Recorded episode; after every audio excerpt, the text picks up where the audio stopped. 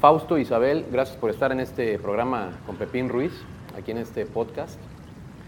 Eh, vamos a hablar de muchas cosas que les han pasado, que han vivido.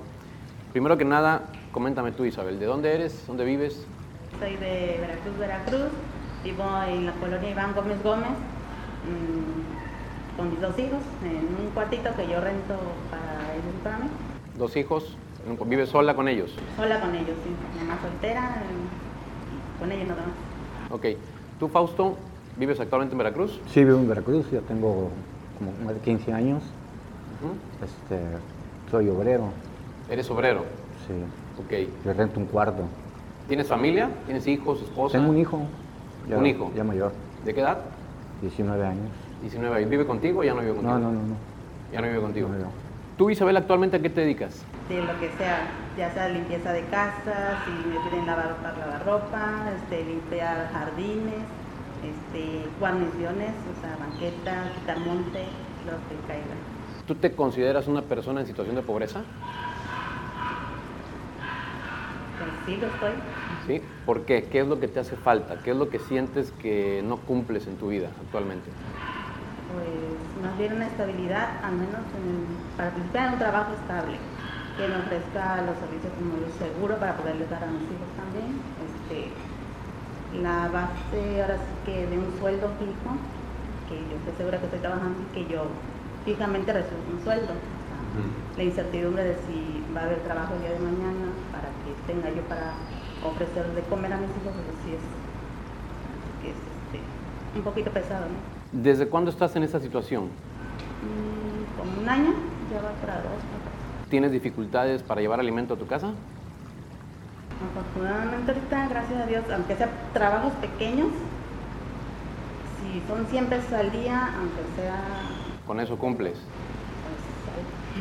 pues, Y supongo que a veces tú te amarras el estómago y obviamente así es. eh, lo principal son tus hijos. Sí, ¿no? pues así es. Empezar a frijoles o lo que se pueda comprar que alcance para el día, con eso. Antes de estar en esa situación, ¿qué hacías?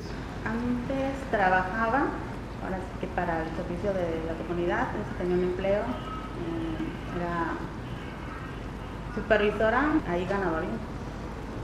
Tenías una estabilidad. Exactamente. Esa oportunidad que tú tuviste, ¿por qué dejaste trabajar ahí? ¿Fue culpa de algo, culpa de alguien, en parte culpa tuya? ¿Cuál es la razón por la que estás ahorita en esta situación?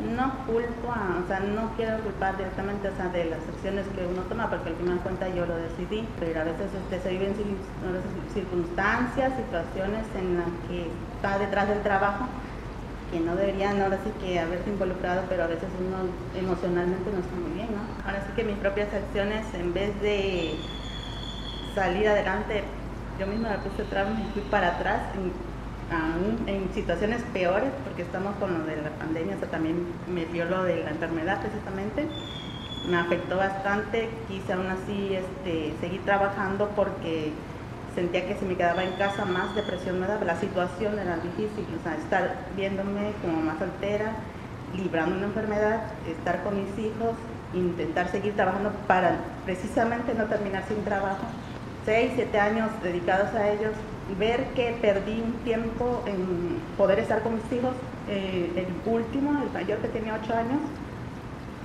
no pude verlo crecer porque por trabajar, ¿no? Por lo mismo, ser mamá soltera. Entonces, también dije, me cansé de la situación de trabajar, porque también quería ser mamá Claro. de mi último hijo, ¿no? Es una situación complicada cuando estás sola y te entiendo el sentimiento que tienes porque pues cuando eres mamá soltera, encargada de dos hijos, pues tienes que encontrar la manera de dividirte, ¿no? Dividir tu tiempo para atender como lo mejor piensas en- a tus hijos, ¿no? Pero también tienes que llevarle sustento, ¿no? Y, y si en un trabajo te obligan a trabajar este, 8 o 10 o hasta 12 horas, pues bueno, ahí sí Va a ser una situación muy difícil de, de haber estado establemente en una familia en donde papá trabajaba, yo me dedicaba con mis hijos, este, se podía decir que antiguamente la familia perfecta, o sea, yo me dedicaba a lo que eran las labores de mi casa, este, a dedicarme a mis hijos buenas calificaciones, buenas niñas, este, lo mejor posible y después dedicarme a trabajar, este, dejarlos, ver a mi hijo llorar, todavía querer descansar porque ya cansada y mi hijo con problemas de, de poder dormir porque no podía dormir, ¿no? Y luego verme ir a trabajar este, desde temprana hora, ¿no? Ok. Muy difícil. Fausto, ¿tú actualmente te consideras una persona en situación de pobreza? ¿En algún nivel? Pues, sí, si hay niveles, sí, la verdad. La verdad, yo pues todos los días salgo a buscar trabajo, ¿no? ¿Qué tipo de trabajo es el que buscas día a día? ¿Eres día, plomero, pues- fontanero, carpintero? Todo, todo, de todo. ¿Y vas a tocar puertas o hablas con amigos Así es. que tienen un negocio de aluminio? Oye, échame la mano. No, les pides el día, les pides el día, muchas veces te lo dan, muchas veces o agarras tú una chambita, ¿no? Y pues ahí más o menos te emparejas. A veces trabajas dos días o a veces trabajas tres días a la semana. Pues entonces tú vives prácticamente al día buscando trabajo y el dinero del día para poder llevar sustento a tu casa. Pues sí, obviamente vivo yo solo. ¿Desde cuándo estás en esta situación? ¿Llevas mucho tiempo? ¿Llevas poco tiempo? Pues sí tengo un ratón en esta situación. Eh, yo pues sí, me- me- estuve trabajando en una empresa, y, pero pues como todo, ¿no? Se acaba. ¿Por qué se acabó, Fausto? La verdad, este, te bajan el salario y te, y te suben el compromiso, ¿no? Echa más trabajo y tienes que hacerlo, y si quieres, y si no, ni modo. Y pues uno aguanta hasta que, hasta que, hasta que puede, ¿no?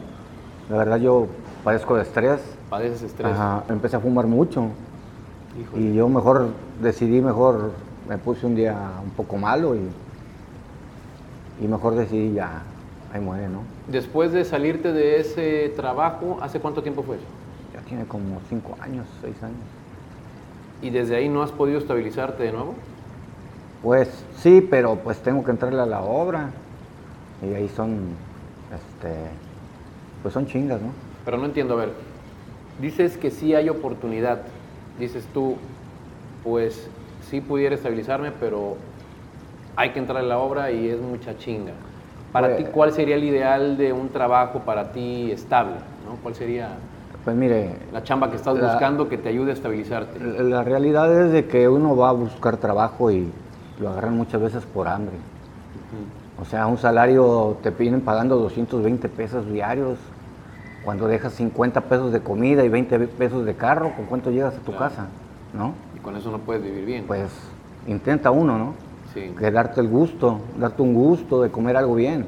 ¿Tú crees que el problema para mucha gente como ustedes sea que los sueldos aquí son muy mal pagados? O sea, es parte de la razón de que una persona como tú que trabaja 8 o 10 horas al día, pues gane 200 pesos, con lo cual no puede salir de una situación de pobreza, Así es, ¿sí? así es. ¿Y no se te ha ocurrido, por ejemplo, emprender alguna chamba propia, algún negocio propio? No, sí, de hecho, con, una, con unos amigos empezamos a vender mondongo y, y, pues yo lo repartía, ¿no? Lo ofrecía y lo ¿Y te repartía. fue bien ahí? Pues sacábamos, yo tenía que trabajar como quiera la semana y lo vendíamos sábado y domingo, o viernes y sábado, y pues ya era un extra, ¿no? Y pues ya te dabas un gustito, ¿no? Últimamente ha permeado de manera generalizada un posicionamiento de que la gente que tiene, en parte tiene como que culpa de que la gente pobre sea pobre. ¿Tú qué piensas de ese discurso? Pues no, yo siento que, que la marginación sobre el obrero, todo eso no, los salarios aquí, pues la verdad no. No ayudan. No ayudan en nada. Si yo me tengo que ir a ganar 300 pesos, 400 pesos, pero llego molido, llego molido y, y, pues obviamente el desayuno, la comida y llegas y cenas y, y, pues a dormir y párate otra vez al otro día, ¿no? Entonces tú no comulgas con esa idea de que los pobres contra los ricos, nada de eso. Obviamente las clases de arriba pues dependen mucho del obrero, de la Así gente es. de abajo, de la gente pobre. Así es. La gente que te- vive con una salsa de molcajete y dos kilos de tortilla y es lo que desayunan, es lo que, es lo que comen y es lo que cenan. Arroz con frijoles, o sea, yo no digo que no sea comida, al contrario, es una bendición tenerlo, ¿no? No, pero as- aspiras a algo mejor. Claro, ¿no? Yo también me gusta comer bisteces, me gusta comer este, un pollo asado, Pescado. quiero comer un, un pescado frito, Claro. a un restaurante, sentarme y que me atiendan. ¿Has hecho cuentas tú con cuánto podrías vivir como quisieras? Cómodamente, pues unos 11 mil pesos, 12 mil pesos, ¿no? Cómodamente. Sí. Pero... Con eso cumplirías tus necesidades. Pero si ahorita platicamos de cuánto, con cuánto vivo yo al mes, ¿Con cuánto vives? como con- ah, si me va bien, si trabajo tres días a la semana, póngale que me llevo 4.500 pesos, 5.000 pesos, ya pegándole 6.000, ¿no? Y pues uno vive. ¿Recibes algún apoyo de gobierno? ¿Has participado, te has ingresado en algún apoyo, programa de apoyo del gobierno? No, no. ¿No? No. ¿Pero has escuchado de ellos? Y, ¿Y por qué no lo has hecho? pues la verdad, no sé, no me llama la atención. ¿No te llama la atención? Pues igual y sí me gustaría que me ayudaran, ¿no? Pero yo siento que hay gente que lo necesita más que yo. ¿Te sientes más fuerte para trabajar? Pues, ¿Estás joven? ¿Tienes manos? ¿Tienes Claro. ganas de trabajar? ¿no? Hay gente que no puede trabajar por alguna circunstancia Discapacidad, una física, enfermedad médica física, o algo. ¿no? Así es. Isabel, cuéntanos, ¿qué enfermedad tienes tú? Cáncer. Cáncer. ¿Cuándo te lo diagnosticaron? El 2 de septiembre. ¿Y te estás atendiendo? Este, ¿Tienes acceso a algún programa de salud, a nada de eso? Mm, No, para los estudios me ayudaron por medio de una fundación. Este, sí me apoyaron para el costeo de, de- ahora sí que fueron los estudios, los análisis, y me mandaron con un oncólogo. Este, también fue costeado, este, y muy bien el trato, o sea, sí, buen doctor. Necesito una operación de ovario. ¿Y esa operación ya la estás gestionando o todavía no? No, todavía no. ¿Qué vas a hacer con eso? ¿Qué voy a hacer? Mm, no, no sé qué voy a hacer. Tienes que ir a, por ejemplo, en el hospital regional. Sé que llegas a urgencias, pides una cita, inicias un trámite para que te atiendan y te abren un expediente y de esa manera el gobierno te podría ayudar, Isabel. Creo que es necesario que, que vayas a que te atiendan. ¿Has pensado en eso o no, o no quieres ir por ese lado? Tal vez es fácil para los demás decir, ves, atiéndete. ¿no? Sí. Conlleva más que eso. Es pensar en que si tienes que seguir un tratamiento, como comentaba, soy mamá soltera, ¿no? Tengo dos hijos. No me gustaría que me dieran, ahora sí que lo que conlleva seguir ese tratamiento, o sea, son cosas difíciles. Pero tienes que pensar también en que, Sí, por ello pues sí creo que debes analizar y evaluar la, la forma de ir a atenderte, buscar ayuda. Vamos a tratar de exponer aquí tu caso para ver si alguien lo ve y pueda tener la posibilidad de gestionar que te atiendan. Es importante. No cuentas entonces con ningún seguro, con nada de eso. Obviamente sin empleo no tienes acceso al seguro social tampoco, ni al ISTE, ni nada de eso. Sé que no es fácil, tienes toda la razón y lamento mucho que estés pasando por esto, pero también piensa en tus hijos porque si están pequeños, pues tú tienes que hacer lo posible por recuperarte de ellos, ¿no? apuradamente a veces hoy en día, si bien me va y logro limpiar una casa, puedo tener 100, 200, pues es para alimento y si yo requiero estarme moviendo de, por ejemplo, para ir a ver lo de mi tratamiento, o sea, pasajes, Sí. que si me piden algo, este, o sea, hasta lo mínimo requiere. Sí, entiendo. si yo me muevo tengo que dejar alimento a mis hijos, o sea, no puedo por irme por un lado, desatender otro lado, o sea, es ahí donde... ¿Tienes algún plan ahorita eh, próximo, algún proyecto de algún negocio en emprender, algo con, con mínimo que necesites de inversión para mejorar tu situación económica? Tal vez son sueños, dijera. Por parte de mi abuelita, desde que yo era niña y desde infancia, durante lo largo de mi vida, se- he podido dar masajes. Pues esa puede ser una vía para apoyarte porque no necesitas ninguna inversión. Eh, hay mucha gente que se dedica a ir a casas de, de- de personas que las contratan y les pagan por un masaje de una hora y se echan seis, cinco, seis, ocho masajes al día y, y se ayudan bastante. Entonces puedes explorar esa idea y la verdad creo que te iría muy bien. Fausto, ¿tú tienes alguna idea próxima de emprender algo? Pues la verdad sí.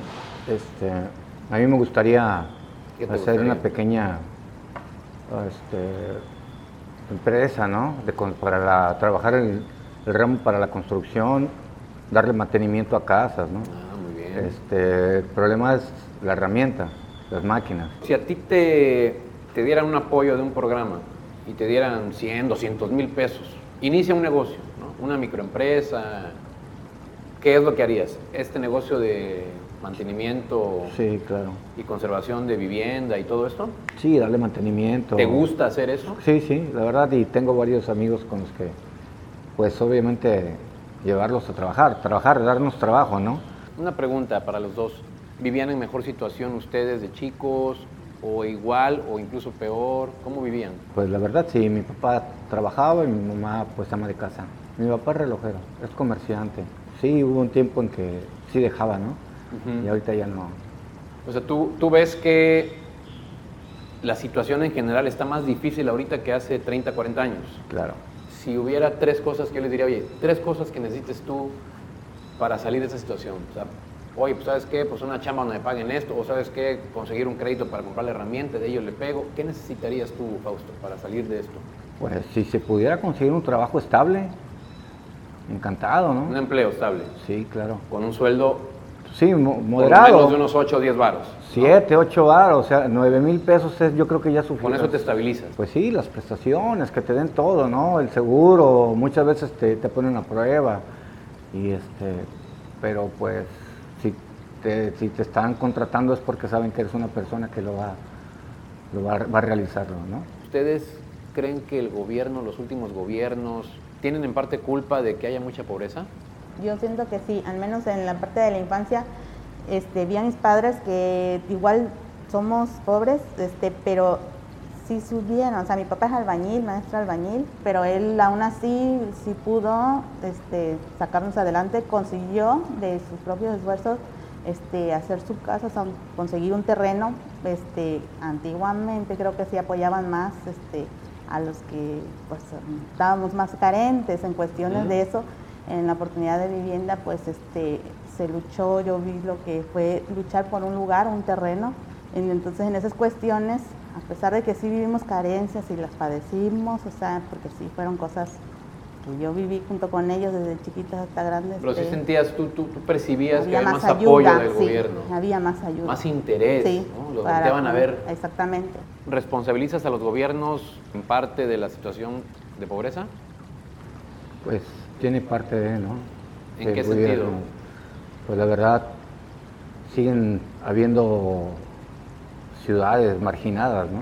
Sí. De hecho, ahorita se está viendo la, en, en Guerrero, en Oaxaca, Chiapas, Mucha pobreza ahí. mucha pobreza y, y reportaje sobre reportaje, pero no hace nada, ¿no? Lo que decíamos. Les ¿no? toman la foto con su jarrito de, de café y una tortilla dura, pero y vuelven a ir al otro año y, y les vuelven a Y tomar la igual. foto y es lo mismo. O sea, el gobierno, pues no sé, la verdad, dice este gobierno que, que pues sí voltea a ver al pobre, ¿no? Con las ayudas que está dando a los a, los a las gentes, ¿no? Sí. Al estudiante, al- a la gente mayor y todo mayores. eso y todo eso, pues, pues, a lo mejor compensa algo, quiere compensar algo, ¿no? Sí. Pero la realidad es otra. Hay mucho rezago. Muy difícil de, de Sí. compensar todo eso en tan poco tiempo, ¿no? Es por años, ¿no? Es- Desafortunadamente es algo que conlleva demasiado, demasiado trabajo, demasiado esfuerzo, también de la sociedad, no nada más del gobierno, ¿no? Claro. Sino de que la gente quiera salir adelante. me tocó ver, estuve en Chiapas trabajando y me tocó ver, platicar con una persona que él nunca había ido a, a Tabasco, ni a Cárdenas, ni a haber bajado allá. a Siempre Reforma. había estado ahí en Siempre ahí su en su rancho. Parcelita. subía a la gente, él le vendía lo que, lo que tuviera, le daban ropa, le daban comida, y o sea, era un canje. O sea, y, y- y, pues yo me quedé, ¿cómo crees? En, este, en estos tiempos vivir así. Hay mucha ¿no? gente así, muchísima. Sí. Y no tiene la culpa el gobierno, la tiene la culpa la misma gente que no. Mira, no, hay- no, no se pueden juzgar. Yo creo que la mayoría no están cómodos en esa situación. Creo que una condición natural del ser humano es superarse, intentar aspirar a cosas mejores. La enseñanza que me llevo de platicar con ustedes y creo que la gente debe también percibir es que eh, todos aspiramos a estar mejor, todos queremos la oportunidad de salir adelante, de tener un empleo, de que nos dé la oportunidad de trabajar duro, fuerte, de desempeñarnos con todo nuestro conocimiento, nuestras fuerzas, pero también de recibir un pago digno, ¿verdad? Que te dé para vivir de manera digna. no holgada, ni como millonario, ni como rico, pero pues sí, de manera básica digna, ¿no? Entonces, eh, yo la verdad deseo mucho que, emprendan lo que tienen en mente. Tú, métete a lo de los masajes, Isabel, que dices que se te da muy bien y que le sabes. Esa puede ser una muy buena oportunidad. Serías tu propia jefa, tendrías tu propio ingreso, tus propios horarios. Y tú, Fausto, igual, si puedes, aprovecha algún programa que exista para que te den una lana, compres herramienta y emprendas tu mismo negocio de mantenimiento de vivienda y edificios, lo que sea. ¿no? Y pues, sin algo les podemos ayudar adelante. Con el tema de lo de salud, Isabel, pues ojalá lo puedas gestionar cuanto antes. Y si nosotros también tenemos la posibilidad de, de ayudarte en algo, pues que nos hagas saber, ¿no? A ver cómo podemos echarle los kilos o el montón para, para ayudarte a superar esta enfermedad. Pues gracias Fausto, gracias Isabel por estar aquí con Pepín Ruiz. Nos vemos la próxima amigos.